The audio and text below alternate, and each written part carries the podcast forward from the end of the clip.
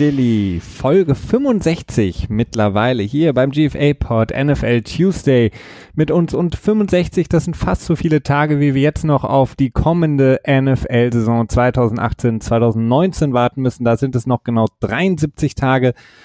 Aber wir haben äh, jetzt mit unserer Folge fast die Zahl der Tage erreicht, an denen bis, bis wohin wir warten müssen, bis die NFL endlich wieder losgeht.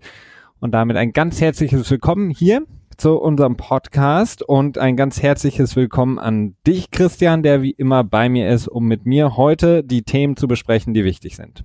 Hi ho, hallo ihr da draußen. Danke fürs Zuhören wie immer. Und ja, 65 ist schon wieder eine schöne Zahl. Ja, ne? Das ehemalige Rentritts, äh, Renteneintrittsalter, so nennt sich das. Äh, interessanterweise äh, hat mein Vater jetzt nur noch diese Woche zu machen, dann geht er in der Rente. Ha, guck hier, so findet man die Dinge zusammen. ähm, ja, war eine schöne Zeit bis hierher und äh, ich kann echt nicht mehr lange warten, dass es losgeht. Ich muss sagen, die letzten zwei, zwei Folgen, also diese und letzte Woche, die haben sich so ein bisschen äh, schwer angefühlt für mich. Also es war so, es hat äh, ein bisschen weniger Spaß gemacht, als es sonst getan hat. Ein bisschen mehr Überwindung gekostet, aber wir sind halt wöchentlich hier und deswegen machen wir das und dann äh, muss man auch mal so ein bisschen über den eigenen äh, Lustschatten springen, so würde ich es jetzt mal nennen. Genau. Und äh, im, im Football ist es ja auch eine ganz, ganz große Regel.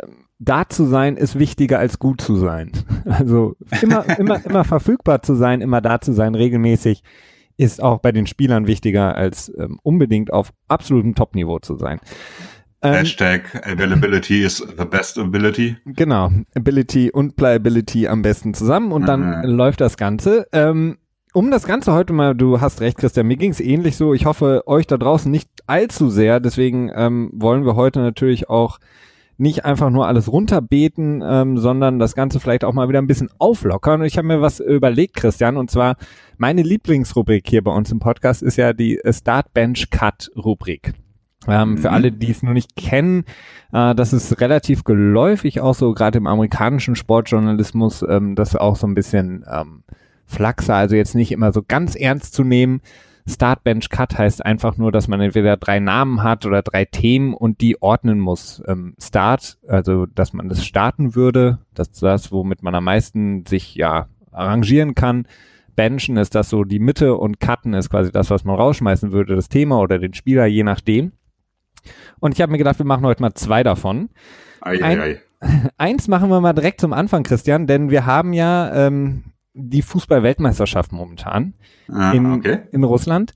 Ähm, man merkt mal wieder, ich verfolge es nur so am Rande das Ganze, aber man merkt natürlich mal wieder, dass äh, der Fußball einfach so viel lernen kann von der NFL. Ähm, was die Spannung angeht, was ähm, ja auch das kompetitive Sporterlebnis angeht. Und ähm, jede Saison in der NFL ist einfach grandios im Gegensatz zum Fußball, der immer mehr und mehr abflacht und im Grunde genommen ja so ein so eine Zwei-Klassen- oder Drei-Klassen-Gesellschaft ist, ob sie jetzt in der, in der Bundesliga oder irgendeiner Liga ist oder auch auf Nationalmannschaftsniveau. Deswegen heute starten wir mal mit dem Startbench Cut, Christian, und zwar, was können wir vom Football lernen, um den Fußball besser zu machen? Und okay. um was zu verändern, geht es natürlich in erster Linie darum, Regeln zu verändern. Deswegen meine Idee an, und damit die Frage an dich. Welche Football-Regeln müssten wir in den Fußball implementieren, um den Fußball deutlich ansprechender zu machen für alle Fans, dass es spannender wird, dass es abwechslungsreicher wird? Und ich habe mir drei Sachen überlegt. Das erste ist äh, eine genaue Zeitmessung, so wie wir sie aus der NFL kennen oder auch anderen amerikanischen Sportligen. Das heißt, geht der Ball ins Aus, wird die Uhr gestoppt. Äh, ist ein Foul da, wird die Uhr gestoppt. Vorteil wäre, man kann sich am Ende nicht mehr beschweren, dass irgendein Team auf Zeit spielt oder ähnliches und sich mhm. ewig lang äh, bitten lässt, einen Einwurf oder einen Abstoß zu machen. Und man hat wirklich die Zeit und am Ende der 90 meinetwegen noch der, obwohl, nee, dann gäbe es auch keine extra Minuten mehr, sondern am Ende der 90 Minuten kommt ein Signal, eine Tröte, whatever, Spiel ist vorbei. Wird jetzt der deutschen Mannschaft wahrscheinlich nicht so gefallen wegen des letzten Spiels gegen Schweden, aber das wäre so eine Option. Die zweite, äh, mehr Auswechslung on the fly, wie wir es in der NFL kennen. Äh, das heißt nicht nur drei Auswechslungen pro Spiel, sondern so viel wie man will, immer wieder tauschen, Spieler rein, Spieler raus, auch Spieler, die rausgegangen sind, dürften wieder reinkommen, um das Tempo zu erhöhen im Sport. Ähm, man sieht es immer häufiger beim Fußball, abgesehen von der russischen Nationalmannschaft, die aufgrund ja, wundersamer Medizinerkenntnisse so ein paar Kilometer immer weiterläuft als die andere, aber die, bei den anderen Mannschaften sieht man einfach, die Erschöpfung ist immer so groß und wenn ein Team schon dreimal gewechselt hat, ab der 70. Minute flacht das Spiel extrem ab. Wenn man aber mehr wechseln könnte, könnte man bis zur 90. Minute das Tempo und auch die Qualität hochhalten. Und das dritte, ähm, neben diesem äh, ja, Videobeweis, den wir jetzt ja auch im Fußball haben, könnte man von der NFL sich abgucken, ähm, auch Timeouts und vor allen Dingen Challenges für die Teams einzusetzen. Das heißt, ähm, dass man wirklich nachfragen kann, okay, ich möchte mir die Aktion im Strafraum nochmal angucken oder ich möchte mir diese Situation nochmal angucken, etc. pp. Das mhm. sind so die drei Vorschläge. Für dich jetzt äh, die Frage, was startest du, was benchst du und was cuttest du? Interessante Vorschläge. Also die ersten beiden, äh, beziehungsweise alle drei, verfechte ich äh, mehr oder weniger schon seit Jahren. Ähm, etwas abgewandelt. Ich habe auch vor, ich glaube, zwei Monaten nochmal mit einem, äh, ja, mit so dem Fußballexperten, ne? Also im Prinzip ist ja jeder Fußballexperte, der häufig Fußball guckt. Also insofern ist das immer ein bisschen schwierig. Äh, aber schon Leute, die sich auch viel mit dem Sport auseinandersetzen, darüber gesprochen. Die waren vehemente Gegner. Also ich finde das immer erstaunlich, wie konservativ Fußball ist, wie lange es da dauert, bis da Regeln umgesetzt werden. Ne? Also jetzt haben wir den Videobeweis, der ja katastrophal umgesetzt wurde, zumindest in der Bundesliga bei der WM. Ich weiß es nicht so genau, ich verfolge es halt auch nicht wirklich. Ähm, das wird sich bestimmt von alleine noch verbessern. Deswegen würde ich das jetzt erstmal benchen. Ähm, Timeouts waren ja auch mit dabei, ne? Genau. Also ja, Interessant ist es, ähm, wobei ich finde, das würde das Spiel schon stark, stark verändern. Mhm. Äh, so jetzt mein erster Eindruck, weswegen ich da ein bisschen vorsichtig wäre. Ich finde halt der andere Vorschlag, dass man halt wirklich äh, die Zeit stoppt, wenn der Ball ruht, also bei allen, bei Einwurf, Abstoß, Freistoß, Ecke oder wie auch immer, äh, äh, äh, wird die Zeit angehalten. Das ist auch was, das ich schon äh, auch schon seit drei, vier Jahren immer mal wieder im Hinterkopf habe, wo ich es einfach nur bescheuert finde, dass man daran festhält. Man könnte ja einfach messen, und ich glaube, da gibt es auch Messungen zu, wie lange ein Spiel tatsächlich live ist im Schnitt. Und ich glaube, ich meine erst mal gehört zu haben, dass das so 60 bis 70 Minuten sind. Und dann sollte man einfach die Zeit auf 70 Minuten meinetwegen reduzieren und nur mit einer Start-Stopp-Uhr spielen. Dann gibt es kein Zeitspiel mehr. Alles, alles ist schön und gut. Und ich finde, darunter leidet der Sport an sich halt überhaupt nicht, weil äh, Zeitspiel ist etwas, äh, ich glaube, das mag kein Mensch gerne. Also die Freude darüber, wenn die eigene Mannschaft auf Zeit spielt, wenn man gerade führt, ist weit nicht so hoch wie der Frust und, und der Hass, den man empfindet, wenn man zurückliegt und noch das Tor schießen möchte. Deswegen bin ich da ziemlich für. Und äh, der zweite Vorschlag mit dem mehrfachen Wechseln, das finde ich relativ, ich finde spannend. Äh, das muss ich schon sagen. Das ist eine interessante Idee, aber auch das ist wieder was, das den Sport, glaube ich, massiv ändern würde. Äh, aber auch vielleicht auch auf eine interessante Art und Weise. Es könnte so ein bisschen mehr in die Richtung gehen, dass man so Spezialisten am Start hat, ne? dass man vielleicht Kunstschützen einsetzt für die dann nur für Ecken zuständig sind und äh, oder für einen Freistoß oder so, die sonst aber halt riesige taktische Defizite aufweisen. Ne? Ähm, sicherlich, tendenziell würde ich sagen, tut es nach Sportart immer gut, wenn man äh, Spezialisten einen Raum gibt um ihre, um ihre Magie zu wirken, sag ich mal. Hm. Das Problem, das ich dann dabei wiederum sehe, ist, das wäre dann ein vierter Vorschlag von mir. Nee, das den gibt's ich, nicht. Ja, doch, doch, das muss ich hier anbringen an der Stelle.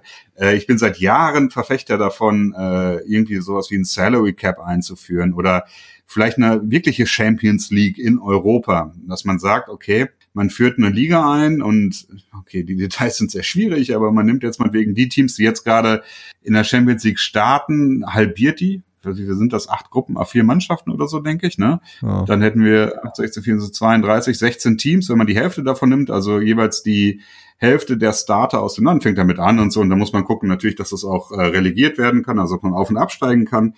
Und äh, aber die Mannschaften, die man dann reinholt, das sind auch Mannschaften, die ein gewisses Salary Cap stemmen können. Ne? Also ich weiß nicht, wie hoch mittlerweile der Etat ist. Also zu meiner Hochzeit im Fußball war das so, dass Dortmund, glaube ich, einen Etat von 50 Millionen hatte und Bayern von 80 Millionen. Das dürfte mittlerweile, das war so um 2010, das dürfte mittlerweile bestimmt bei Bayern bei 120 Millionen an Gehalt liegen oder so.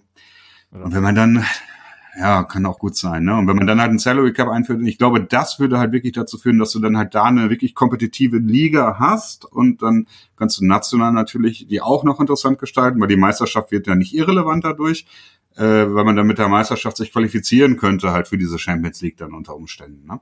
Und äh, das wäre eigentlich so das Ding, was ich am ehesten mir wünschen würde. Äh, dann danach, okay, Starting würde ich dann die äh, Zeit anhalten. Mhm. Und ähm, äh, Benching wäre, ach Gott. Timeout und Challenges hast du gesagt. Ja, Timeout und Challenges und dritte wäre dann ähm, Auswechslung. Die Auswechslung, genau. Aber es sind interessante Vorschläge. Ja, und äh, es gibt nachher noch äh, dann ein weiteres Startmensch-Cut, ähm, deswegen auf jeden Fall dranbleiben hier. Ähm, da geht's dann natürlich ähm, um die NFL.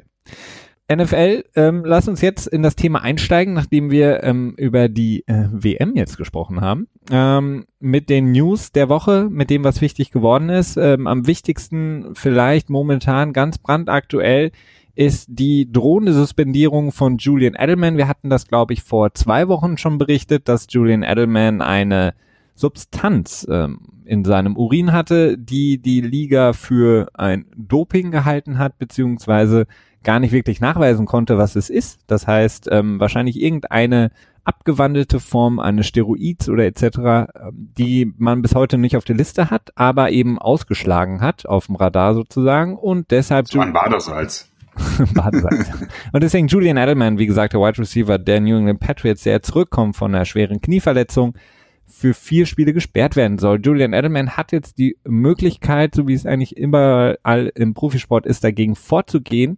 Ähm, er möchte gerne eben aufgrund der Tatsache, dass die Liga ihm bis heute nicht gesagt hat, was es genau sein soll, was er, worauf er positiv getestet wurde, die Liga auch bis heute nicht wirklich ähm, klar darstellen kann, was es ist, geht er dagegen vor ähm, sozusagen sportgerichtlich und hofft eben, dass die Sperre reduziert oder ganz gestrichen wird. Also möglich wäre es, denn das Ganze ist heute oder läuft gerade, dass die Sperre vielleicht auf zwei Spiele von vieren runtergeschraubt wird. Ähm, dass sie ganz ausgesetzt wird, ist eher unwahrscheinlich. Okay, da habe ich andere Informationen. Hm, ähm, für dich. Und zwar, ja, und zwar habe ich die Informationen gefunden, dass er sich auf einem ähnlichen Verfahren, also dass es auf ein ähnliches Appeal-Verfahren hinausläuft, das auch äh, Richard Sherman hat. Das hatten wir auch, glaube ich, angesprochen damals in der Folge als äh, Nachricht äh, Breaking News wurde, dass Edelman unter Umständen gesperrt wird. Und zwar, dass ähm, die NFL äh, die Probe oder das Testverfahren äh, dann äh, nicht fachmännisch gehandhabt haben soll. Also sowohl die Paperwork und äh, die tatsächliche wahrscheinlich Urinprobe dann irgendwie nicht richtig etikettiert hat oder so oder vielleicht die Kühlkette unterbrochen. Auf jeden Fall irgendwelche Verfahrensfehler. Und das ist so ein ähm, Aspekt des, des Appeal-Prozesses, der am wahrscheinlichsten ist, dass er auch zu Erfolg führt. Und ähm, wenn das so berichtet wird und wenn er sich darauf beruft, finde ich es äh, eher wahrscheinlich, dass die Sperre, wenn sie Erfolg hat, aufgehoben wird. Also so ist das, was ich jetzt im Moment lese. Dementsprechend ja, ich weiß es nicht. Also es wird sich zeigen. Ähm, wahrscheinlich, wenn man jetzt mal ehrlich ist, wird es so oder so so sein, dass Edelman, naja, ein schuldiger Doper ist dann im Endeffekt, könnte ich mir sehr gut vorstellen. Äh, und dass es dann wegen Verfahrensfehlern die ganze Geschichte ist. So ist das so mein Bauchgefühl, sag ich mal. Aber naja, wir werden sehen. Ja, es gibt zwei Seiten der Medaille. Sportlich gesehen ist Edelman natürlich jetzt jemand, der überführt wurde. Auf der anderen Seite, wie gesagt, Sport juristisch gesehen ist er eben nicht wirklich überführt, denn bis heute weiß man nicht, welche, welches Mittel er da genommen hat. Ähm, von daher hat er bisher noch keine aktive Sperre, also noch es gibt da kein Urteil und das fechtet er jetzt eben an, ein mögliches Urteil. Ähm, ja, es ist natürlich schwierig da die zwei Seiten der Medaille insofern natürlich auch, weil es eben ein Spieler der New England Patriots ist, dann werden natürlich, wenn jetzt seine Sperre, runter, Sperre runtergeschraubt wird, wird natürlich nicht unbedingt berichtet, dass es ähnlich ist wie bei Richard Sherman, was du gerade eben sagtest, sondern dass eben hier für die Patriots wieder ein Sonderweg gewählt wird, die Patriots es wieder schaffen, ähm, die ja. Regeln zu biegen und zu brechen. Ähm, es bleibt abzuwarten. Ähm, sportlich für Edelman wäre es natürlich sehr wichtig, aber natürlich auch für die Patriots, die ihn in der Slot jetzt natürlich sehr, sehr dringend brauchen, nehmen ähm, nach dem Abgang von Amendola und mit den anderen Receivern, von denen nur nicht ganz klar ist, wie sie spielen, weil sie entweder neu sind oder auch von der Verletzung zurückkommen wie Malcolm Mitchell. Ja, natürlich. Also die Receiver-Position ist bei den Patriots im Moment für die ersten vier Spiele von einem äh, riesigen Fragezeichen oder von vielen Fragezeichen äh, besetzt. Ne? Also da ist es schon so eine Sache. Nun muss man aber auch dazu sagen, ähm, dass die Receiver-Position meistens nicht so wichtig ist, solange Gronk fit ist, aber auch das ist nicht so einfach zu sagen, weil man nicht weiß, wie das alles ist und so weiter. Ne? Also insofern für die Patriots und für alle Patriots-Fans natürlich äh, eine sehr interessante Entwicklung, die sich da äh, abspielt. Genau, bleiben wir beim Thema äh, Doping oder vielleicht ähm, ja zumindest ähm, die der Einsatz von illegalen Substanzen bei einem Wide Receiver. Und zwar hatten wir auch in der Folge, glaube ich, als wir über Julian Edelman gesprochen hatten, über, nee, Quatsch, eine Folge danach, Entschuldigung, über Matthias Bryant gesprochen. Neuer Wide Receiver der Oakland Raiders gekommen von den Steelers, hochtalentierter, extrem schneller Wide Receiver, der aber in der Vergangenheit häufige Probleme hatte ähm, mit äh, Marihuana-Konsum und auch Doping, wurde dafür mehrfach gesperrt. Ähm, es hieß, und wir hatten das auch berichtet, dass eine weitere Sperre für ihn droht, was zur Folge gehabt hätte, dass er ähm, ja von der Liga hätte komplett aus dem Spielbetrieb genommen werden, genommen werden können, weil es eben die dritte Sperre war. Ähm, wir müssen das jetzt berichtigen, beziehungsweise auch die Journalisten und vor allen Dingen der Journalist, der das damals berichtet hatte, Michael Galkin, ähm, denn angeblich ist es so, dass äh, Matthäus Bryant sich nichts hat zu Schulden kommen lassen. Ähm, es gibt keine Probe, die ihn überführt, irgendein Mittel genommen zu haben, was er nicht nehmen darf. Und somit die Raiders sich freuen können, vor allen Dingen auch die Fans, Derek Carr etc., denn Matthäus Bryant, so wie es jetzt aussieht, ähm, droht keine Sperre. Er wird da sein für den Start der Raiders zusammen dann mit Jordy Nelson, Mary Cooper etc., um da eben mit Gruden zusammen ja, die Raiders wieder auf den Pfad des Erfolges zurückzuführen. Ja, eine sehr wichtige Entscheidung oder Entwicklung, ähm, weil es geht ja auch nicht nur in dem Moment um die Raiders, sondern auch um äh, Matthews Bryants komplette Karriere. Ähm, ja, so wie sich das abgespielt hat, gab es wohl eine Flagge, die aufgeleuchtet ist bei irgendeinem Test oder so oder irgendeine Ungereimtheit. Und Matthias Bryant hat das Ganze dann wohl ähm, klären können, nachdem er irgendwie im NFL Headquarter irgendwie hingelaufen ist und das Ganze irgendwie aus hat, Oakland immer, nach New York hingelaufen. Genau. Ja, hat er alles rausgeschwitzt und hat er gesagt, jetzt können wir die Probe nochmal machen. Haare ganz kurz geschoren auf einmal. hey, hier bin ich. Nein, wollen wir, nee, nicht, äh, wollen wir nicht schlecht über ihn reden. Angeblich hat nein. er nichts genommen und das äh, muss man dann genau. auch so stehen lassen. Das denke ich auch. Also nur gut für ihn. Ne? Ich finde sowieso diese Drogenpolicy, die die NFL da fährt bei den Verstößen mit Marihuana extrem äh, fragwürdig und und äh, naja, irgendwie ist das eine Sache, die meines Erachtens, äh, naja, die sollte gelockert werden. Nun ist es so, dass es wahrscheinlich als als ähm, als Stück, weiß nicht, äh, als Möhre quasi vor die NFLPA gehalten wird 2021 in der nächsten CBA-Verhandlung. Äh, das ist natürlich dann so so ein Chip, den man in die Mitte schiebt, um was anderes zu erreichen, um irgendwas zu verhandeln. Aber ja, mein Gott, ne, du hast jetzt, ich glaube, äh, Marihuana ist mittlerweile in 30 Staaten in den USA zumindest medizinisch erlaubt. Ne, also in mehr als der Hälfte der amerikanischen Staaten. Und da, tja, es ist halt, ich finde es halt irgendwie schwierig, wenn man halt Marihuana verbietet und gleichzeitig die Spieler mit Vicodin und sonst was vollhaut und die äh, da mit ganz, ganz anderen Langzeitkonsequenzen rechnen müssen und da ist einfach irgendwie nicht mehr zeitgemäß. Also. Allerdings. Nicht mehr so ganz zeitgemäß oder etwas verstörend war auch die Geste von James Winston vor dem Spiel gegen die New Orleans Saints im letzten Jahr, als er, ähm, was hat er gesagt? W, äh, wir wollen, ja, wollen den ja. Sieg essen. W hatte ja. dieses W-Zeichen W, ja. In seinen Mund gesteckt, seine Hände, es wirkte relativ ähm, konfus. Ähm, ähm, genauso konfus oder auch bedrückend und beschämt ist eine, ein Vorfall aus dem März 2016, der James Winston jetzt zum Verhängnis wird. Denn James Winston soll für drei Spiele gesperrt werden, weil er eben diesmal den, ähm, ja, den Personal Conduct der Liga ähm, dagegen verstoßen hat. Entschuldigung. Ähm, von dem guten alten Adam Schefter wissen wir, ähm, dass es noch nicht ähm, ganz offiziell ist, aber eben die Gerüchte sich mehren, dass ähm, James Winston gesperrt sein wird, denn er hat, wie gesagt, im März 2016 ein um, Uber, also von dem Taxidienst Uber, ähm, ich glaube eine Fahrerin war das, ist korrekt, Christian? Mhm. Ja, ähm, angefasst, angegrapscht, so heißt es. Ähm, James Winston sagt, er war das nicht, sondern irgendwie Freunde von ihm, die mit dem Auto waren. Ähm, das hat sich aber nicht bestätigen können und damit wurde James Winston das eben, ja, äh, überführt. Er wurde nicht äh, juristisch dafür belangt. Warum, weiß ich nicht. Also die Sachen wurden fallen gelassen.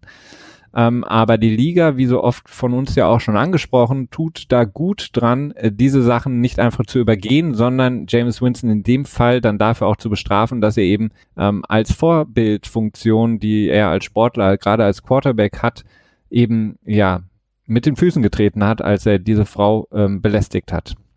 Genau, also eine extrem weirde Geschichte insgesamt, muss man sagen. Ähm, und zwar ist Ronald Darby, der Cornerback, direkt an seine Seite gesprungen und hat gesagt so, hey, hey, an dem Abend war ich auch dabei und da ist irgendwie definitiv nichts passiert, beziehungsweise er hat das nicht getan. Äh, eine dritte Person soll auch im Wagen gewesen sein, die am Anfang der Geschichte noch nicht bekannt war. Wir hatten da, glaube ich, auch im November letzten Jahres, als das das erste Mal aufgekommen ist, äh, darüber berichtet. Muss ich uns auch mal ein bisschen auf die Schulter klopfen, weil ich habe jetzt mehrmals in meiner Twitter-Timeline gesehen, dass es das so eine Geschichte gewesen wäre, die angeblich unterm Radar durchgeflogen ist. Wenn ihr uns zugehört habt, dann seid ihr da perfekt informiert gewesen. Also insofern äh, haben wir gut gemacht, Felix. Ja, danke.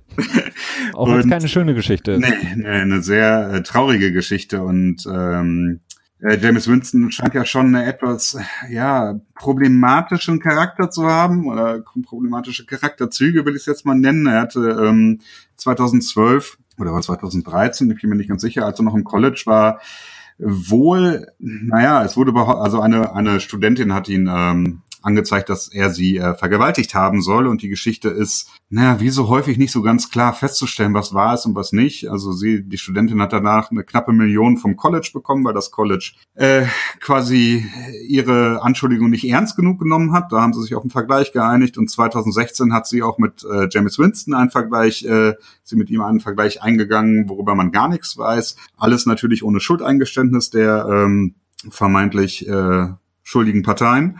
Insofern immer, naja, das heißt, da gibt es schon so eine Geschichte. Auch damals hat äh, äh, Darby, Ronald Darby ist auch damals James Winston zur Seite gestanden. Ähm, aber jetzt an diesem Abend war es wohl so, dass es zwei Uberfahrten gab. In einer Uberfahrt war halt James Winston und ähm, Ronald Darby und eine dritte Person namens Banks. Ich weiß den Vornamen leider nicht äh, in dem Wagen und bei der zweiten Fahrt war er alleine und da soll das Ganze passiert sein. Ähm, etwas schwierig, weil diese Person Banks hat das halt alles aufgeklärt und selbst wenn das Ganze jetzt irgendwie nicht so passiert hätte sein sollen oder so, kann die NFL wegen der Personal Conduct äh, Policy ihn ähm, sperren, weil er dann gelogen hätte in dem Moment. Na, er hat ja gesagt, es, ist, ja. es gab nur diese eine Fahrt und ich war nie alleine mit ihrem Auto oder so und das ist jetzt nachweisbar, dass dem nicht so war.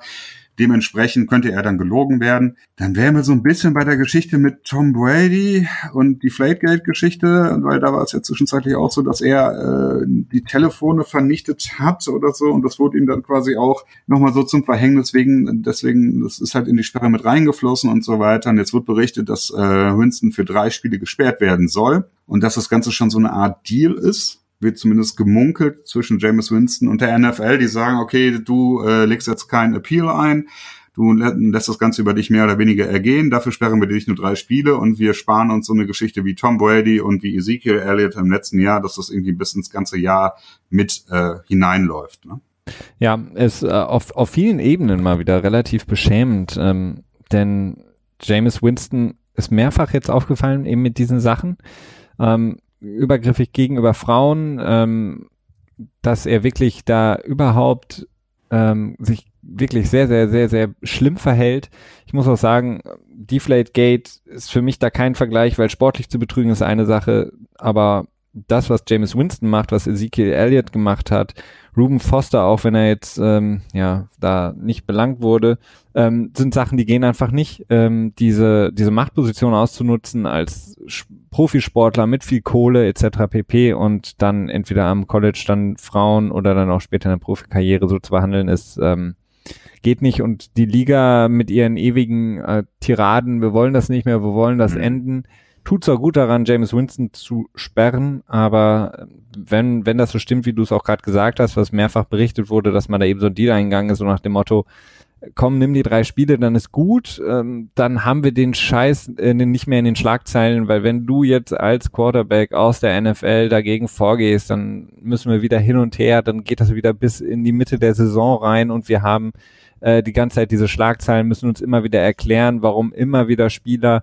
äh, Gewalt gegenüber Frauen ähm, machen und das ist einfach so eine Sache, die ist dann natürlich schon wieder so ein bisschen schade, weil wirklich aufgeräumt wird nicht. Ähm, James Winston ist jetzt einer von vielen und der nächste ähm, wird äh, auch wieder definitiv kommen. Also es gibt da wirklich null Aufklärung, was die Liga bisher macht, beziehungsweise inwiefern sie dem mal Herr werden wollen, wie, wie sie das stoppen wollen. In der Tat, also ähm, da wird man nochmal schauen müssen. Aber jetzt sollen wir nochmal sportlich drauf schauen? Ja, sportlich kann man auch drauf schauen, denn mhm. sportlich mhm. ist es ja so für die ähm, für die Bucks, dass James Winston nicht wirklich versprochen hat oder das gebracht hat, was man sich versprochen hat. Äh, man hatte immer wieder gehofft, nachdem er gedraftet wurde und erst gute Jahr gespielt hat, dass quasi ja den nächsten Schritt und nächsten Schritt und nächsten Schritt macht.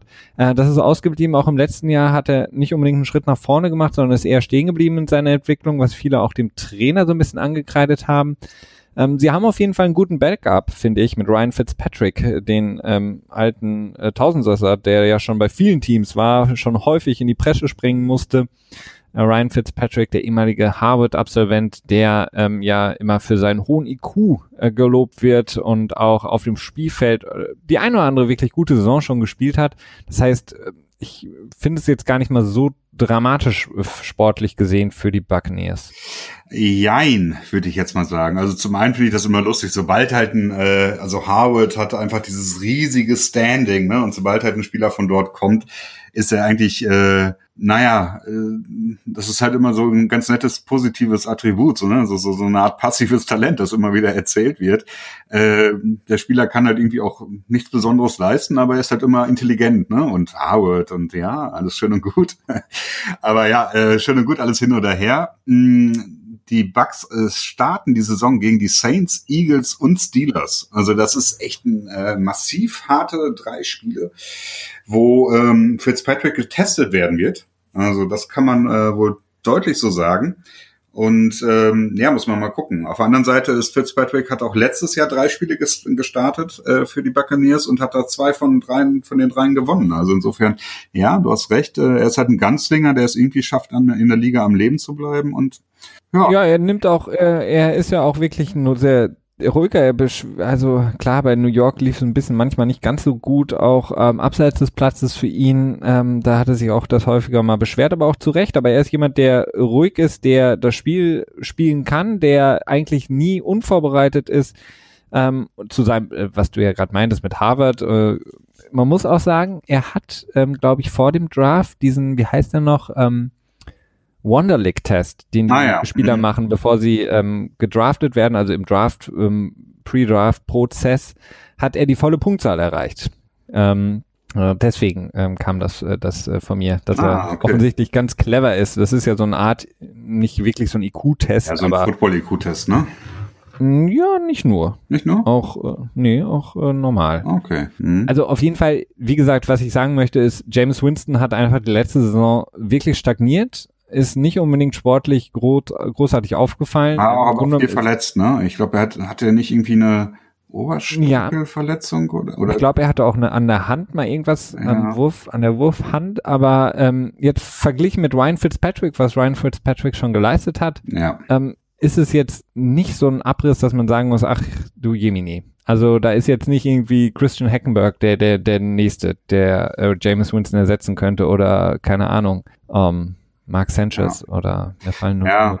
Und die Sache ist ja auch die, also äh, Ryan Fitzpatricks beste Saison liegt ja jetzt auch noch nicht so lange zurück. 2015 hat er wirklich eine fast magische Saison mit den äh, Jets gehabt und ist dann, glaube ich, am letzten Spieltag hat er äh, so einen letzten Drive machen müssen, um noch einmal zu scoren. Ich weiß leider nicht mehr gegen wen, wahrscheinlich gegen Miami, Buffalo. Äh, gegen Buffalo, irgendwas in der Division auf jeden Fall und hätte irgendwie, hat dann die Interception geworfen, hätte sie nicht geworfen und sondern einen relativ normalen Drive zu Ende gespielt, wenn die Jets in die Playoffs gekommen. In dem Jahr hatte er äh, 31 Touchdowns geworfen gegenüber 15 Interceptions. Das ist jetzt, ist jetzt nicht überragend, ne? aber es ist auf jeden Fall ein sehr guter Wert. Und, ja, äh, auf jeden Fall. Wenn man dann natürlich ihn für die drei Spiele so prime kann, dass er so auf dem Level äh, performt, okay, dann wird das sicherlich machbar sein. Aber insgesamt ist es natürlich gerade bei dem Start äh, in die Saison bitter für die Buccaneers. Und äh, man weiß halt nicht genau, wo man mit ihm steht, mit James Winston. Ne? Also es ist äh, die Fifth-Year-Option wurde, glaube ich, exercised. Also das ist ja auch ein relativer No-Brainer, würde ich jetzt mal sagen, bei ihm. Ja. Sportlich gesehen zumindest. Äh, man kann ihn halt immer noch cutten, solange er sich halt nicht irgendwie großartig verletzt. Und ähm, auch finanziell ist es ein No-Brainer ja, erstmal. Ja, das stimmt. Äh, und da muss äh, muss man mal, ja, irgendwie ist es für Tampa Bay schwierig einzuschätzen, ob man jetzt einen Franchise-Quarterback gefunden hat oder eben nicht. ja ob man jetzt so ein Mittelding hat und man äh, eigentlich so ein bisschen zufrieden ist, aber trotzdem immer so mit dem rechten Auge immer noch mal so auf die jungen Quarterback shield, äh, jungen ja. Quarterbacks shield. Das ist deine so gerne äh, zitierte Dalton-Line, also genau. die Andy Dalton-Line. Alles, was ähm, auf Dalton oder drunter liegt, ist quasi das, wo du nie wirklich zufrieden sein kannst, obwohl du den irgendwie geholt hast, als Franchise-Quarterback gedraftet hast, aber ähm, mehr und mehr denkst, so, hm, eigentlich haben wir einen, eigentlich müsste es passen, aber er einfach sich nicht weiterentwickelt. Ein kleines Spiel habe ähm, ich noch für dich. Was haben wir? Ein Spiel? Ein kleines Spiel habe ich für dich. Ja, dafür bin ich doch zuständig. Ja, eine kurze Frage. Okay, gut. Ja. Und zwar, was hat Ryan Fitzpatrick mit Drew Brees, Eli Manning und Aaron Rodgers gemein? Ähm, Drew Brees, Eli, Eli Manning? Manning und Aaron Rodgers. Hm, ähm, äußerlich recht wenig. Äh, sportlich gesehen würde ich sagen. Ähm, Ist kein realistischer Fakt. Ach so. Ich, ich, hätte, ich hätte jetzt irgendwie was gesagt, äh, dass sie, äh, keine Ahnung, in ihrer zweiten oder dritten Saison ihre ihr Breakout, Breakout hatten nee, oder nee, nee, so als, als, als ähm, hinter hinter irgendjemandem anderen, also hinter Brett Favre oder in San Diego. Nee, nee, nee, nee. Ähm, nee, nee. Also es geht darum, dass von 2008 bis 2018 in diesen elf Jahren gab es acht Quarterbacks insgesamt sogar noch. Äh, Joe Flacco war noch dabei, Philip, äh, Philip Rivers und Ben Roethlisberger und Matt Ryan. Äh, plus Drew Brees, Eli Manning und Aaron Rodgers und eben Ryan, Ryan Fitzpatrick. Diese acht Quarterbacks haben von 2008 bis 2018 in jedem Jahr mindestens drei Spiele gestartet. Also das okay. ist schon äh, nette Gesellschaft, die er da hat in dieser Runde. Ähm, aber er ist sicherlich mindestens der, drei. Mindestens drei Spieler in, in okay, wow. ja. aufeinanderfolgenden Jahren. Also es ist schon eine interessante Statistik, die äh, ja, nicht unbedingt auf seine Qualität schließen lassen können, aber irgendwie auch doch wieder ja, schon. Doch. Aber er ist halt mit In Linie, weil er einfach clever durch die Liga läuft, ja. weil er einen Harvard Abschluss gemacht hat, kann man einfach so ja, zusammenfassen. Stimmt. Ja. stimmt. Der denkt sich wahrscheinlich einfach nur so, okay, so für einen wirklichen Starter reicht's bei mir wahrscheinlich nicht. So meine Karriere als als äh, Standard Quarterback äh, eines Teams als Franchise Quarterbacks ist äh, gelaufen. Jetzt versuche ich mal irgendwie durch die Liga zu laufen und äh, gutes Backup Money zu verdienen. Naja, er hatte aber auch er hatte auch wirklich, das muss man halt äh, einfach zuschreiben. Er hat nie wirklich Probleme gehabt bei allen Stationen, die er hatte und bei den letzten, abgesehen von den Jets, wurde er halt immer reingeworfen als ähm, Backup und hing dann da die halbe Saison rum und dann ist er dann, wie du sagst, dann ein paar Spiele gestartet, mindestens drei aber er hatte immer, er war immer vorbereitet. Er hat immer mhm. das Playbook, äh, konnte er immer, er ist, egal wann du ihn wahrscheinlich aufgeweckt hast, wie man das so schön immer sagt, er wusste genau, was zu tun ist und ich glaube, er hat nie wirklich damit Probleme gehabt, das, das ein Playbook zu nehmen und zu lesen und zu verstehen, auch wenn er jetzt, wie gesagt, in einem ersten Jahr bei irgendeinem neuen Team ist, wie jetzt bei den Buccaneers letztes Jahr. Also, da muss man ihm wirklich sagen, da muss man wirklich sagen, sehr solide und zuverlässig einfach. Ja, das kann man sagen, ja. Ähm, Genau. Ähm, gehen wir weiter zu einer weiteren sehr interessanten Nachricht, die erstmal gar nicht so interessant ist, ähm, aber im Hintergrund sich doch einiges tut. Und zwar ähm, Gene Steratore, den wir noch zuletzt gesehen haben als Hauptreferee des Super Bowls. Oder war, war das? Ja, ne? Das weiß ich ehrlich gesagt nicht mehr. Ja doch, hat gegen die, die Patriots und Eagles den Super Bowl geleitet, davor in der ähm, Saison für sehr viel Spaß gesorgt. Wir erinnern uns vielleicht an das Spiel der Cowboys in Oakland gegen die Raiders, als da diese berühmte Index-Card zum Vorschein kam, mit der er dann für First Down Dallas entschieden hat.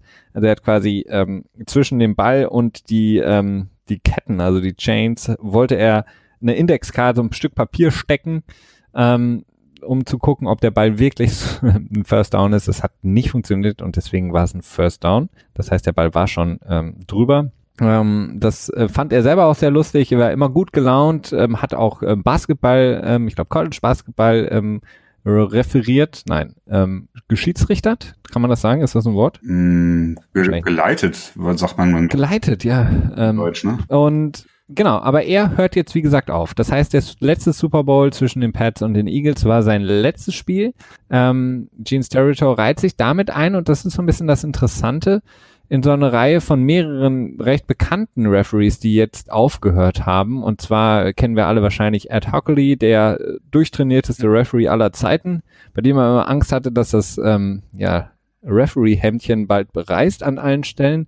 Dann Jeff Triplett, den, der jetzt in den letzten Jahren nicht mehr ganz so auf der Höhe war. Und Terry McAuley, der ähm, ja auch jetzt aufgehört hat. Und das sind so sehr, sehr bekannte Namen, ähm, die aufgehört haben. Und Gene Sterito reiht sich da ein. Und wir haben das ja auch schon mal besprochen hier im Podcast. Vor der letzten Saison war das ja, glaube ich, als die Liga versucht hat, eben ja die Situation für die Referees zu versüßen, indem sie versucht hat, die Referees Vollzeit einzustellen. Das heißt wirklich, ähm, sie als Vollzeit-Referees zu haben. Aber das ist bei den Referees, Christian, auf nicht so viel Zustimmung gestoßen und hat einen relativ großen ähm, Bruch zwischen Liga und Referees gebracht. Ja, in der Tat. Also es ist schon erstaunlich, wenn halt äh, zumindest drei Household Names, sag ich mal, auf einmal in einer Offseason aufhören. Ähm, bei ähm, äh, Triplet ist es, glaube ich, so, dass er jetzt bei ESPN als als ähm, Regelexperte angestellt wird. Also der wird dann immer, Das ist ja auch der geilste Job ever. Ja, es ist ein ziemlich bequemer Job. Ne? Man kann halt sagen, ja, ja, meiner Meinung nach ist das so und so, aber könnte auch anders sein. so, das ist äh, ja, das ist, also man kann auch schwerer das Geld verdienen, würde ich jetzt mal behaupten. Ähm, aber seine Qualität war bei ihm halt wirklich am Ende relativ meh, sag ich mal. Ne? Ich glaube, er hat auch ja. das Spiel geleitet äh, zwischen den Patriots und äh, den Jacksonville Jaguars, ne? Meine ich das Playoff? Triplet? Ja. Ja. Ja, und dabei gab es ja auch diese, die Fumble Recovery von äh, Miles Jack war das, glaube ich, ne, der äh, dann im Prinzip mehr oder weniger zum Touchdown hätte laufen können und das wurde irgendwie down gepfiffen und das war so fraglich und so. Also der hätte wohl seinen Zenit schon so ein bisschen überschritten. Ed Hoculi ist natürlich auch schon alt und ja, es ist ein bisschen schwierig, ähm, ob da jetzt irgendwie so, ob man da sich jetzt mehr Sorgen machen muss, ob da jetzt irgendwie so ein Konflikt zwischen den Schiedsrichtern und der NFL liegt. Ich meine, sie haben die jetzt am Ende nur so halb äh, professionell immer noch gemacht, oder? Oder sind die schon voll professionell? Nee, stimmt, die sind voll professionell, ne? Ähm, nee, nicht wirklich so richtig. Ja, irgendwie. Ähm, ja, ich erinnere mich auch, dass das irgendwie ein bisschen weird war insgesamt. Das, das war so eine Geschichte aus der letzten Offseason, ne? Ja, und wir hatten ja auch, ähm, das fällt mir jetzt gerade wieder ein, vor wie vielen Jahren war das? Drei, den Lockout der Referees, als wir oh, da die oh ersten Spiele mit ja. den äh, Referees aus der dritten College Division oder so hatten ja. und da wirklich die atemberaubendsten Calls hatten. Ja. Ähm, der bekannteste war sicherlich noch die äh, äh, simultan, äh, die simultane, äh, der simultane Ballbesitz zwischen, ich weiß, das war auf jeden Fall Green Bay gegen Seattle, ne? Und einer eigentlich genau. der Ball mehr oder weniger intercepted, aber dann der Receiver hatte die Hände auch noch am Ball und dann so, ja, nee, Touchdown. ja, das Fail Mary war das. Ah ja, okay, gut. Ich wusste den Namen nicht mehr. Ja, also das, das Problem ist natürlich klar, die Referees wollen auch mehr Geld. Ähm, die Liga will äh, natürlich immer gerne nicht zahlen das ewige Problem, was jetzt eben häufig auch in, der, ähm, in den letzten Jahren auch besprochen wurde, war eben, dass die Liga gerne es hätte, dass die Referees Vollzeit Angestellte sind. Mhm. Der Liga, dass sie auch wirklich nur als Referees für die NFL arbeiten, demnach aber auch extrem ähm, ja einzubinden sind. Das heißt, die Referees hätten dadurch sehr, sehr viel Freiheiten aufgegeben. Wenn wir jetzt beispielsweise von Ad Hoculi reden, der ist, glaube ich, relativ erfolgreicher Anwalt. Mhm. In äh, ich glaube Kalifornien auch, ähm, läuft er wahrscheinlich irgendwie Venice Beach da mit Oberkörper frei rum und abends geht er oder nachmittags geht er in den Gerichtssaal und am Sonntag pfeift er ein NFL-Spiel. Das war natürlich für ihn deutlich lukrativer, äh, als wenn er jetzt ähm, für ein paar tausend Euro, äh, Dollar mehr im Jahr Vollzeitangestellter der NFL als Referee ist. Ähm, und da konnte man sich wirklich nie so wirklich drauf einigen. Und das hat eben dazu geführt, dass die Referees sagen, gerade die jetzt etwas in die Jahre gekommenen Referees sagen, okay, ich habe ein gut laufendes Business noch, weil die haben alle auch Jeff Triplett war, ich weiß nicht, ob der auch Anwalt war oder irgendwas. Ähm, warum soll ich mir jetzt hier irgendwie den, den Krampf noch geben? Und ähm, das ist ja im Grunde genommen in jeder Sportart ähnlich. Du kriegst verdammt schwierig Nachwuchs, äh, was Schiedsrichter angeht oder Schiedsrichterinnen auch und ähm, musst die einfach deutlich besser bezahlen, damit sie bleiben. Definitiv. Ähm, man darf zwar nicht vergessen, dass so ein gewisser Fame-Faktor ja auch mit dabei ist. Ne? Ja. Du bekommst, ähm, du bist relativ berühmt. Ich äh, muss mich da immer, ich fühle mich dann immer wieder zurück an Dr. Markus Merck erinnert, der, äh, ich weiß nicht, ob er ein legendärer Bundesliga-Schiedsrichter ist. Erinnerst du dich an ihn? Der legendärste. Ja. Aber der war ja auch der war Zahnarzt, Zahnarzt ne? Genau, ja. ja. Und äh, der wird natürlich wahrscheinlich keine Probleme gehabt haben, seine seine Praxis voll zu bekommen. Äh, und ich denke, dass das auch durchaus so, so einen sekundären Einfluss auf den, also nein, sekundärer Einfluss ist nicht richtig, aber auf jeden Fall einen Einfluss auf den, auf das Berufsleben noch hat und dementsprechend auch ein guter Push sein kann. Von der anderen Seite ist es auch nicht einfach, äh, ein äh, Referee im Profisport ähm, zu sein, weil du auch unheimlich viel Hate abbekommst, glaube ich, in Social Media. Ja. Und es ist halt einfach nur mal so, dass du Fehlentscheidungen triffst als, als Schiedsrichter und das ist etwas, äh, mit dem man nur sehr schwer leben kann als Fan, aber eigentlich leben sollte. Und ähm, man kann natürlich auch sagen, okay, wenn du Schiedsrichter wirst, dann musst du damit auch äh, leben können. Das weißt du auch vorher und das stimmt auch. Aber man darf nicht vergessen, NFL-Official, der verdient halt, ich glaube, um die 200.000 Dollar im Jahr. Und das ist halt echt nicht viel verglichen. Nee. Nee, das stimmt. Das ist nicht viel und deswegen ähm, die eben auch die Streitigkeiten und mit Sicherheit auch ein Grund, warum wirklich ein guter Referee Gene Steratore jetzt eben sagt, okay, das war's für mich. Ein bisschen überraschend auch, ähm, dass er, wie gesagt, von heute auf morgen das Ganze beendet offiziell. Wie gesagt, ähm, ich habe ihn immer sehr gern gemocht. Er hatte immer eine gute Laune auch. Ähm, klar, war auch, hat sich auch selber gern, glaube ich, dann auf dem Jumbotron gesehen, wenn er irgendwie coole Entscheidungen gemacht hat. Aber er war ein guter Referee. Und wie gesagt, die Qualität der Liga ist natürlich auch ganz, ganz eng gekoppelt an die Referees, die man hat. Definitiv. Ähm, gehen wir weiter, äh, Christian, zu noch ein paar weiteren News, die wir noch aufgreifen wollten. Ähm, und zwar hatten wir einmal dann noch äh, Conklin, den äh, jungen äh, Tackle der Tennessee Titans, der letztes Jahr, glaube ich, alle 16 Spiele als Right Tackle ähm, gestartet hat. Die Titans ja eine sehr, sehr starke O-Line auch aufs Feld gebracht haben und da ähm, ja wirklich auch einen Grundstein gelegt haben für den, ähm, ja, für die Playoff Appearance. Ähm, der hat sich dann in diesem Playoff-Spiel gegen die Patriots das Kreuzband gerissen und hat jetzt verlauten lassen, dass er wahrscheinlich nicht zum Start der Saison 2018 da sein wird, beziehungsweise rechtzeitig fit sein wird, was für die Titans sehr, sehr harter Rückschlag ist. Ja, ich weiß nicht, ob er das gesagt hat. Ich habe auf jeden Fall eine Quelle von Mike Rabel, dem Trainer der Tennessee Titans, der gesagt hat, okay, es ist schwer zu sagen, im Moment vorherzusehen. Also wenn das jetzt das, das re reguläre Zeitfenster wären acht Monate zwischen der Verletzung und äh, dem Start der Regular Season, das ist ähm, nicht unmöglich für einen Kreuzbandriss, aber es ist schon sportlich. Vor allen Dingen, wenn man bedenkt, dass er höchstwahrscheinlich das Training Camp ähm, nur sehr vermindert äh, an dem Training Camp teilnehmen wird. Also vielleicht so ein bisschen Strength und Conditioning Training machen möchte, aber wahrscheinlich nicht wirklich bei den Team Reps so voll belastbar sein wird. Und dann mhm. würde er relativ ins kalte Wasser geschmissen werden. Und das ist meistens ist es so, dass solche Spieler dann vielleicht sogar gar auf der Pub ähm, starten sprich auf der physically, physically unable to perform Liste und dann die ersten sechs Spiele ähm, komplett raus sind zum Start der Regular Season und dann nach, äh, nach Spiel 6, also in Woche 7 dann, beziehungsweise in Spiel 7, in den Kader reinrücken. Ähm, kurze Erklärung, diese Pub-Liste hat den Vorteil, dass man ähm, wenn man vor dem Training Camp, glaube ich, auf ihr landet, genau, wenn man vor dem Training Camp auf ihr landet, dann zählt äh, man selber nicht für den Roster-Spot. Also das heißt, äh, man zählt ja nicht zum, zu dem 53-Mann-Kader und äh, dementsprechend kann dann Ersatzspieler eingepflegt ähm, werden und ähm, kann dann halt nach Woche sieben, genau, kann dann halt nach Woche sieben äh, wieder dazustoßen, ohne dass das irgendwie, ja, äh, ein großes, äh, also man muss halt den, den Platz halt nicht verschwenden für die Person. Genau, und es gibt einfach Flexibilität und vor allen Dingen einfach die Möglichkeit, Spieler aus der Seitenreihe häufig dann aus dem Practice Squad eben hochzunehmen in den für 53 Mann Kader und da eben auch Spielzeit zu geben, zu gucken, okay, wie machen sie sich unter Wettkampfbedingungen. Ähm, Christian, wo du gerade im Erklärmodus bist, ähm, kannst du vielleicht auch allen, die es noch nicht wissen oder vielleicht auch gar nicht wissen, worum es da so genau geht, ein bisschen was zum Supplemental Draft erzählen, der ja jetzt terminiert wurde auf den, wenn ich richtig erinnere, was 11. Juli? Genau, auf den 11. 11. Juli. Juli, genau. Das ist ja quasi so ein bisschen ein relativ, äh, eine, sage ich mal, relativ stille Auktion für all die Spieler, die es nicht zur Deadline für den Draft geschafft haben.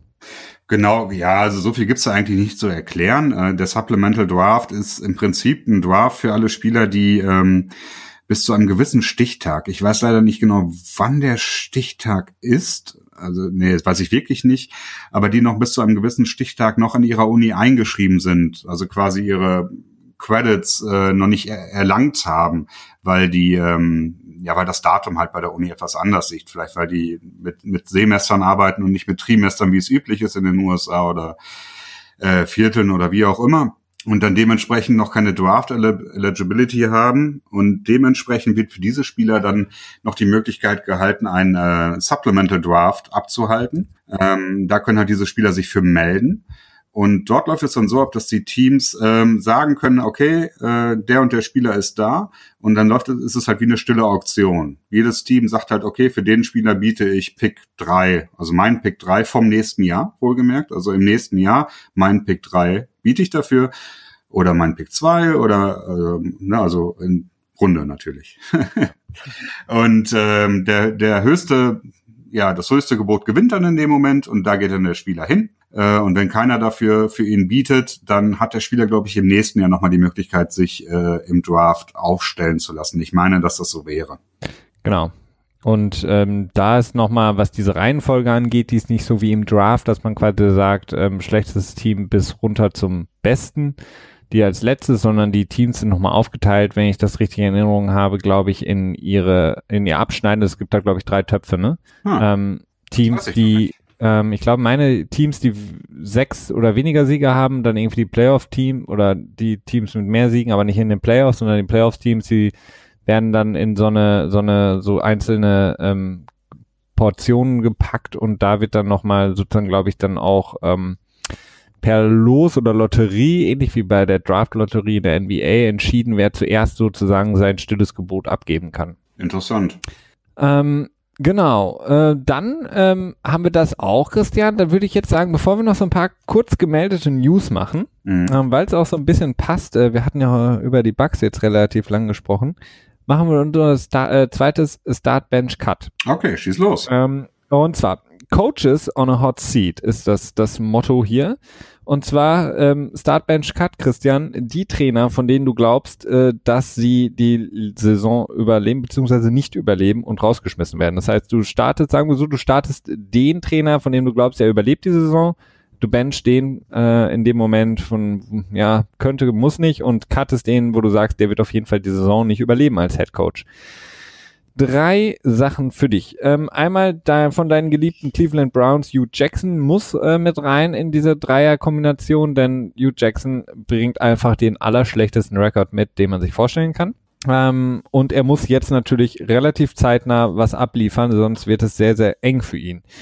Dann haben wir Adam Gase, Head Coach der Miami Dolphins, der auch wirklich ähm, anfangs gut ähm, das Ganze gemacht hat als Head Coach, jetzt in den letzten Jahren nicht wirklich ähm, mit dem Kader, den er auch zur Verfügung hatte, Arbeit so gearbeitet hat, dass die Dolphins ins, in die erhofften Playoffs kommen.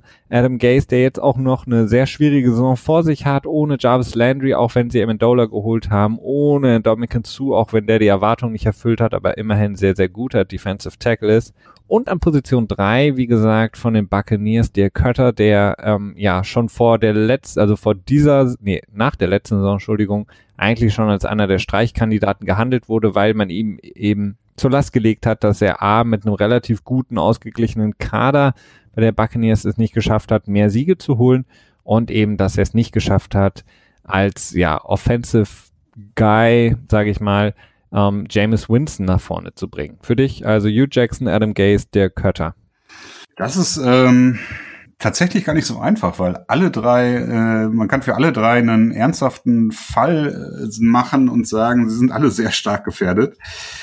ähm, tja, also ich glaube, für mich ist es dann eher so eine Frage des Glaubens. Also ich würde sagen, starten würde ich, glaube ich, Dirk Cutter, weil ich glaube schon, dass er relativ safe ist. Ähm, zwar könnten die Erwartungen bei Tampa Bay höher sein als das, was er bis jetzt abliefert. Gleichzeitig wird das, glaube ich, eher auf, auf äh, nicht mehr Rota, sondern auf James Winston geschoben Mhm. Dementsprechend würde ich ihn dort als ähm, relativ sicher einstufen.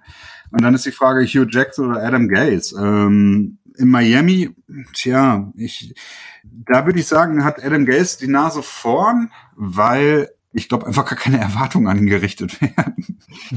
du meinst jetzt in dieser Saison? Ja, also irgendwie, ich weiß es nicht. Also ich habe jetzt keine Stimmen von, von Miami Beat Reportern gehört, leider. Das fehlt mir so ein bisschen. Aber wenn ich mir das Team so angucke, äh, befindet es sich, sich ja voll im Umbruch und naja, gut, auf der anderen Seite könnte man auch argumentieren, sie sind voll im Umbruch wollen dann nächstes Jahr im Draft mit einem neuen Coach und einem neuen Anbruch und vielleicht mit einem neuen Quarterback die ganze Geschichte angehen und dann halt auch den neuen Coach äh, oder beziehungsweise den alten Coach feuern. Und ja, Hugh Jackson, der wird, ähm, um seinen Job zu halten, ich glaube, mindestens sechs Siege vorweisen müssen in diesem Jahr. Ähm, Meinst du doch so viele?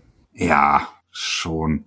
Weil äh, nach zwei so miserablen Jahren ist es vielleicht ähm, ein bisschen vermessen, so viel zu erwarten. Aber ich glaube, er muss so viel bringen, weil sonst ist das, wenn du dann irgendwie vier Siege hast, dann kannst du immer noch sagen, so, yeah, ich habe viermal so viele Siege, wie ich in den letzten zwei Jahren insgesamt gemacht habe. Aber das ist halt nur ein Faktor. das ist aber halt auch nicht so schwer dann, ne? Äh, Und vor allen Dingen, die haben auch so viele First Rounder jetzt in, im Team. Also ja. nicht nur die, die sie selber gedraftet haben, sondern die sie auch geholt haben. Da muss was passieren. Ja, aber auf der anderen Seite ist auch wieder, du hast dann den GM-Umbruch zwischendurch gehabt, ne? Du hast äh, Sashi wurde ähm, ja, geschasst und ähm, nicht Dave Gettleman, sondern ähm, der jetzige GM. Ähm, nicht Reese, ähm, ich komme gerade nicht drauf. Hm, äh, John Dorsey. Ah, von Dorsey. Kansas genau. City Chiefs im Endeffekt von, äh, was, letztes Jahr? Ja, ja, ja genau. Äh, dementsprechend kann man sich da auch immer wieder mit rechtfertigen und sagen so, ja gut, ich habe jetzt nur irgendwie ein Jahr gehabt mit dem neuen Personal wirklich oder zwei Jahre mit dem neuen Personal und so. Äh, aber tendenziell würde ich sagen, dass ähm, Kötter, Herr Kötter, Cutter, je nachdem, wie man ihn ausspricht, am sichersten ist, gefolgt naja, nee, nee, ich glaube doch, gefolgt von Hugh Jackson. Ich glaube, ich äh, glaube, dass er, dass, dass die Browns äh, so low äh, überzeugen. So. low überzeugen, das finde ich gut. Also und, okay. ähm, und Miami wird, glaube ich, einen Umbruch anstreben. Ähm, Tennen, Tennenbaum ist doch auch GM da, ne? Gott, ja. ja. Gott, Gott. Ehemals bei ja, den Jets. Ja, hat er ja vorher schon. Naja, ähm, ja, und ich glaube, dass in Miami dann im nächsten Jahr ein Umbruch gemacht wird, weil ich nicht daran glaube. Erstmal haben sie ja schon Umbruch gemacht, äh, haben einiges aussortiert und ich glaube nicht, dass dieses Jahr nach, nach ihren Erwartungen ablaufen wird. Das ist so meine jetzige Einschätzung. Okay. Aber hey, Tenbaum fällt mir rein, das hat äh, unglaublich harter Verhandlungsführer damals in, in den Verhandlungen mit Darrell Reeves bei den Jets, als der mehr Kohle wollte. Und da war er ganz hart. Ja, ja. Da haben sie ja, ja. Und äh, hat sich ganz viel Geld von Mark Sanchez äh, aus den Rippen leiern lassen, ne? Rippen schneiden ja. lassen. Wobei, das ist halt schwierig, ne? Mark, Mark Sanchez war ja schon äh, durchaus so ein Quarterback, an dem man, ja, man konnte sich davon überzeugen, an ihn zu glauben zu der Zeit. Mm, ja, das kann man. Ähm, gut, danke dir, Christian. Ähm, wie willst du es denn machen? Noch, wie ich es mhm. machen würde? Ähm, ich sage, ähm, der Cutter fliegt. Mhm. Also ich finde, ähm, die, die Stimmen, die ich so höre bei den Bugs sind einfach, ähm, man ist sehr unzufrieden und man hat auch sehr viel investiert in den Kader und ich muss auch wirklich sagen, von allen drei Teams haben die Buccaneers den besten Kader. Das heißt, er steht am meisten unter Druck. Ja, das stimmt, ja. Ähm, dann, dann gefolgt von, von Adam Gaze, weil ich auch glaube, dass äh, ja, Adam Gaze er wirkt auch so ein bisschen so, als, als wäre er auch ratlos. Also letzte Saison hatte ich den Eindruck. Ähm, das ist natürlich nie gut für einen Headcoach, wenn er so ein bisschen ratlos wirkt. Man hat jetzt noch Spieler verloren, man hat nicht wirklich nachgeholt. Wie gesagt, nur Amendola. Ähm, da weiß ich nicht, wie der, der Umschwung kommen soll zu mehr Siegen. Und ähm, ich glaube, dass Hugh Jackson doch der sicherste ist ähm, von diesen drei und würde ihn, auch wenn die wahrscheinlich die Wetten in, in Las Vegas oder jetzt auch anderswo in Amerika Hugh Jackson wahrscheinlich vorne sehen würden, aber ich, ich habe den Eindruck, dass die Browns irgendwas holen werden und man wird sagen so, yo, ähm, jetzt hat Hugh Jackson es endlich geschafft, wir geben ihm noch, eine, noch ein Jahr. Ähm, vorausgesetzt natürlich, er, er holt mindestens vier Siege. Mhm. Ja, ähm, wie gesagt, ja, das ist, das ist, so. ähm, also da ist es wirklich schwer vorherzusehen. Also sind alle drei brisant, ne? Alle drei brisant. Ähm, Im Schatten von Zach Martin hatten wir letzte Folge berichtet, der Guard, der der bestbezahlte Guard in der Liga geworden ist von den Dallas Cowboys, hat der ähm, Left Guard der 49ers, Laken Tomlinson, einen etwas kleineren, aber dennoch einen guten Vertrag bekommen, zwar eine Dreijahresverlängerung bis 2021. Ähm, äh, Tomlinson hat da ein ungefähres Value von 18 Millionen im Maximum äh, in diesem neuen Vertrag. Äh, Tomlinson, der auf jeden Fall in der letzten Saison ein guter Runblocker war, in der Pass Protection, das sieht Jimmy G natürlich nicht so gerne, ein bisschen Probleme hatte, aber man hofft da wirklich dadurch, dass er ein junger, guter Guard ist, solider Guard ist und die findet man nicht so leicht, dass man mit ihm da in den nächsten Jahren planen kann und die 49ers da wirklich im Schatten, muss man ja auch sagen, der Rams, die ja deutlich mehr ähm, sozusagen mit der Faust auf den Tisch hauen und äh, Leute holen, da sich sukzessive das Team wirklich aufbauen, um jetzt Jimmy G mit einer guten Offense und ähm, ja auch einer sehr soliden Defense. Ne? Ja, ähm, ist insofern ein sehr interessanter Vertrag, äh, als dass äh, die äh, Fifth Year Option von Laken Tomlinson äh, abgelehnt wurde von den 49ers. Ähm, die 49ers haben vor der letzten Saison für ihn getradet mit den Detroit Lions für einen Fünftrunden-Pick. Und er war ähm, ein First-One-Pick im Jahr 2015. Äh, ich weiß leider nicht genau in welcher Position, aber es müsste irgendwo in den, in den Zehnern wahrscheinlich gewesen sein, würde ich jetzt mal so tippen. Ähm, tja, bei den Lions hat er nicht wirklich überzeugen können. Bei den äh, 49ers, ja, wie du schon sagtest, im Laufspiel schon, hat aber halt noch Schwächen in der Pass Protection. Insofern sechs Millionen, drei Jahre Verlängerung, das ist, wirkt solide, sag ich mal. Ne? Das ist eine Sache, okay, man kann gucken, was es ist. Am Ende zehn Millionen garantiert wird berichtet. Was es dann am Ende wirklich für Garantien sind, muss ich dann rausstellen, ob er dann vielleicht wirklich noch leicht cutbar ist oder nicht, oder ob er jetzt vielleicht noch äh, zwei weitere Jahre äh, sicher hat oder so. Das wird sich noch zeigen müssen. Aber insgesamt schon interessant. Ähm, ich glaube, er hat äh, knapp 40 Starts insgesamt, insgesamt in seiner Karriere schon äh, verbuchen können. Dafür, dass er erst drei Jahre in der Liga ist, ist das äh, nicht ohne. Definitiv. Ähm, wie gesagt, als Left Guard ähm, da sehr soliden Job gemacht für die 49ers. Ich habe jetzt mal gerade kurz geguckt. Ähm, an 28. Stelle, äh, Entschuldigung, 28. Stelle wurde er gedraftet. In der ersten Runde, wie gesagt. Ähm, ja, aber ähm, können ja kurz mal ein bisschen über die 49ers. Ähm, wir reden, jetzt reden wir alle natürlich über Jimmy Garoppolo, die neue Lichtgestalt da in Kalifornien. Aber man muss wirklich auch sagen, dass diese anderen Schlüsselpositionen, jetzt zum Beispiel in der O-Line, ähm, hat man da jetzt Sachen gemacht mit Tomlinson. Man hat in der Defensive Line ja sehr, sehr junge, gute Spieler mit ähm, Armstead, ähm, dann Buckner und der letztjährige Rookie, wie hieß er noch? Ach, ähm, Thomas. Genau, Solomon, Solomon Thomas, Thomas der schöne Vorname. Ja, genau. Da hat man jetzt wirklich eine super Front. Jetzt hat man ähm, Richard Sherman geholt. Das hat natürlich ein bisschen mehr für Aufsehen gesorgt. Aber insgesamt jetzt eine sehr, sehr junge, ähm, gute Defense auch, die man da aufs Feld schicken kann. Und ähm, ich weiß es nicht. Also gegen die Rams sehe ich sie gar nicht so chancenlos in der Division.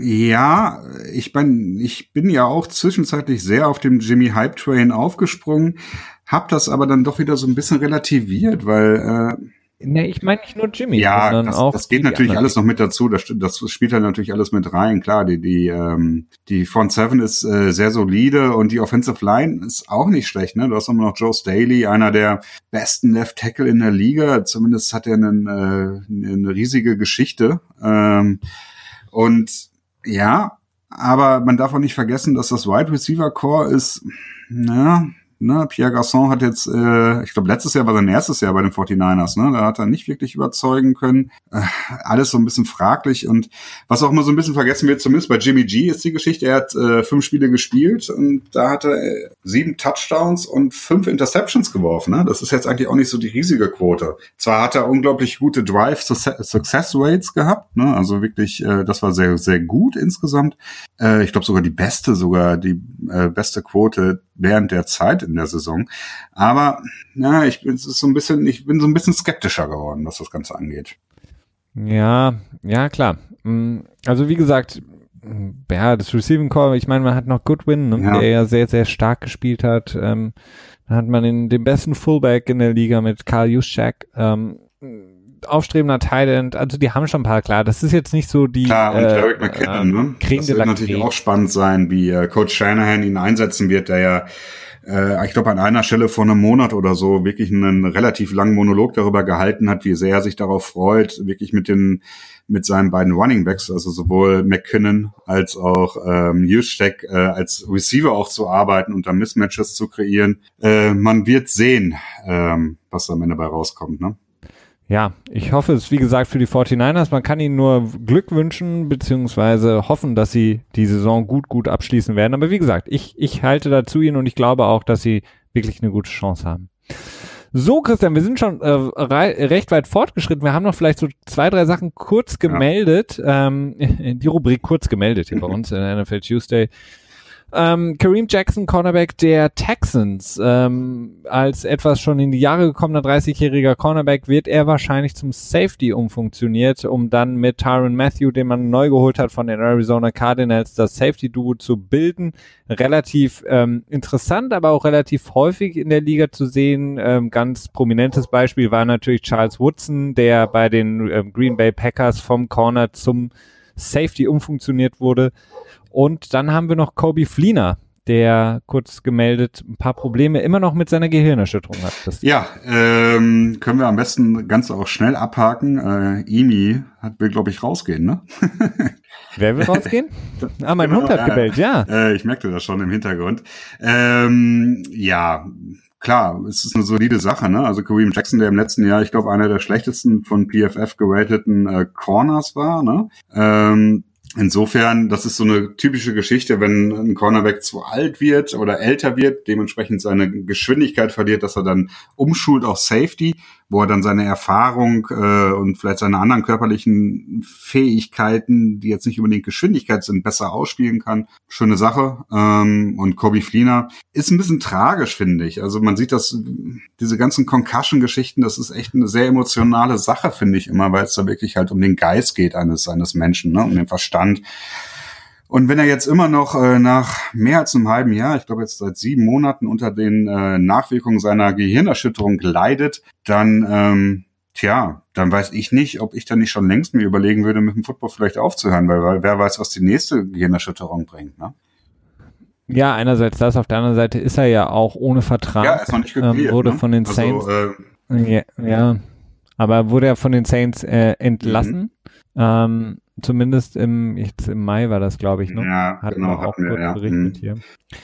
Ähm, ja, es ist, es ist sehr schade, weil er ja ähm, auf der einen Seite natürlich, abgesehen jetzt natürlich von den gesundheitlichen Schäden, die ja, die wohl massiv sind bei ihm, auch einfach das Problem, dass er einfach auch ein sehr, sehr aufstrebender, junger, guter äh, Talent war, damals mit Andrew Luck bei den Colts ja auch ähm, so ein bisschen die Liga erobert hat für sich und ähm, dann eigentlich den nächsten Schritt gehen wollte zu den Saints, äh, was eigentlich ein guter Deal war für ihn und da jetzt wirklich nicht mehr wahrscheinlich weitermachen zu können, ist wirklich ja für ihn sehr sehr traurig, aber generell natürlich auch äh, für die Liga, weil er eigentlich auch ein sehr sehr ähm, angenehmer ähm, Sportler war. Definitiv. Genau, ähm, das war's. Jetzt haben wir doch ähm, einiges noch unterbringen können. Sehr schön, ich freue mich. Ich hoffe, euch allen da draußen hat es auch sehr gefallen. Wir freuen uns immer sehr über eure Bewertungen bei, bei iTunes natürlich, das hilft uns und ähm, gibt uns natürlich auch immer ein schönes Feedback. Darüber freuen wir uns. Ähm, genau, und damit war es das von meiner Seite. Ich wünsche allen eine schöne Woche. Danke dir, Christian, und dir natürlich auch eine schöne Woche. Felix, und bis dann. Ciao.